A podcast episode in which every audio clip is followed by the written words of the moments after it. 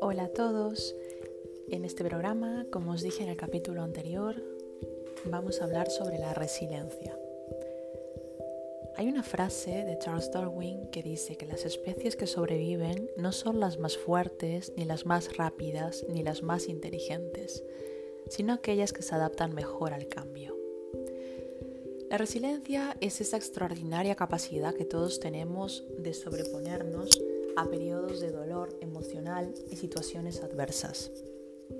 Tú también posees esta capacidad de forma natural, aunque tal vez no la tengas desarrollada en este episodio de hoy voy a dar tres sencillos pasos para poder comenzar a desarrollarla, así que os animo a escucharme hasta el final.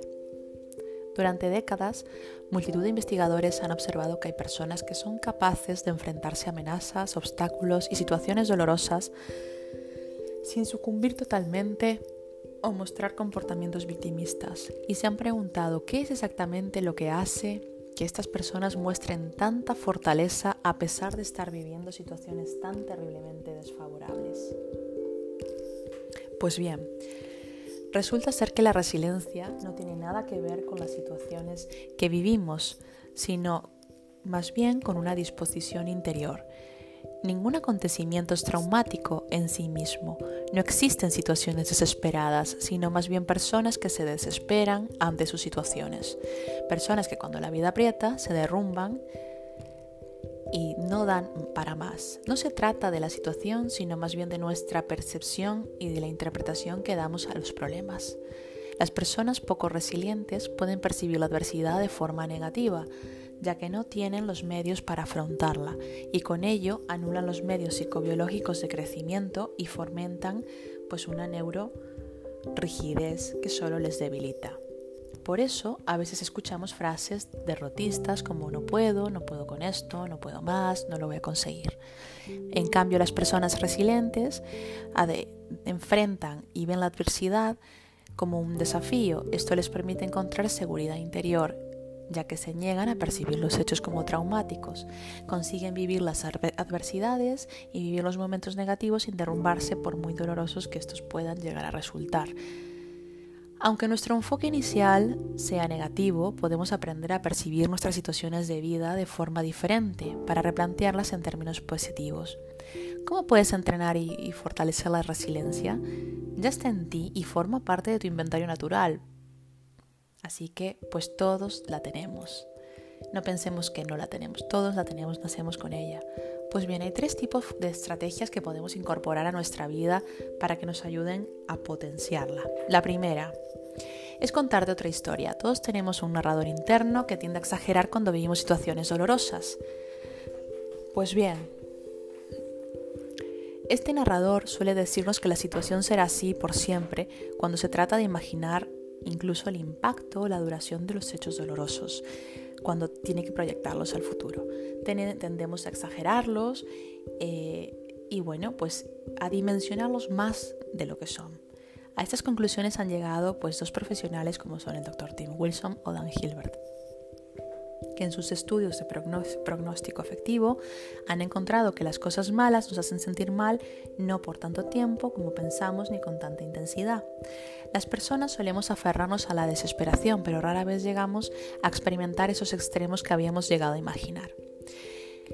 El doctor Wilson ha llegado a explicar que de la misma forma que poseemos un sistema inmunológico, poseemos un sistema inmunológico psicológico que cura nuestras heridas emocionales. Según su investigación, nuestra mente inconsciente utiliza este mecanismo para ayudar a la mente consciente a relativizar nuestras experiencias dolorosas, de modo que con el paso del tiempo el narrador interior comienza a contarnos una historia más agradable. Aunque la voz interior tienda al dramatismo, con el tiempo todo se ve reenfocado gracias al sistema inmunopsicobiológico. Y la forma de favorecerlo es mantener una actitud resiliente. Cuando vivas situaciones adversas, no te creas todo lo que tu mente te cuenta tan fácilmente. Ten paciencia y da tiempo a las cosas, no caigas en drama. Cuestiónalas, abre tu mente y piensa que las cosas no son tan dramáticas como parece. La segunda estrategia tiene mucho que ver con la primera. Habla sobre el cambio de actitud. Con una actitud negativa, el camino a la resiliencia se vuelve espinoso. Tienes que considerar que los momentos negativos como oportunidad y de, crecimiento y aprendizaje como persona, en lugar de estarte dedicando a seguir victimizándote y así la resiliencia pues sigue durmiendo en su guarida secreta. La actitud es uno de los ingredientes principales que ayudan a nuestra resiliencia a ser expresada.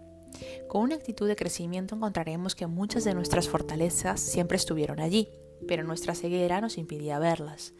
Una buena forma de cultivar esa actitud tiene que ver con la primera estrategia. Cambiemos los pensamientos derrotistas por pensamientos expansivos y de crecimiento, como por ejemplo, en lugar de decirnos no puedo, esto no me sale, me rindo, no soy suficiente, nunca lo lograré, podemos comenzar a decirnos cosas como ¿qué más puedo hacer para mejorar? Probaré algo nuevo.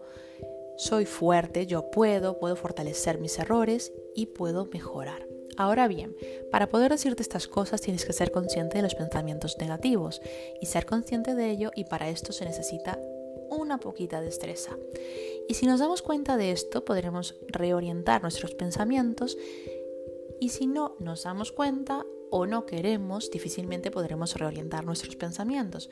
Es por eso que es muy bueno la práctica del mindfulness o de la atención plena como una guía al florecimiento de la conciencia y poder ver y entender lo que tu mente te está poniendo delante de ti. Vas a poder tomar distancia así pues de tus pensamientos perniciosos y conseguir escoger un cambio de actitud ante la vida. Te, te animo a que lo incorpores en tu, día, en tu vida diaria. La tercera estrategia habla sobre enfrentar tus miedos. Muchos profesionales utilizan la llamada terapia de exposición para ayudarnos a cambiar las asociaciones negativas que en el pasado establecimos con determinados estímulos.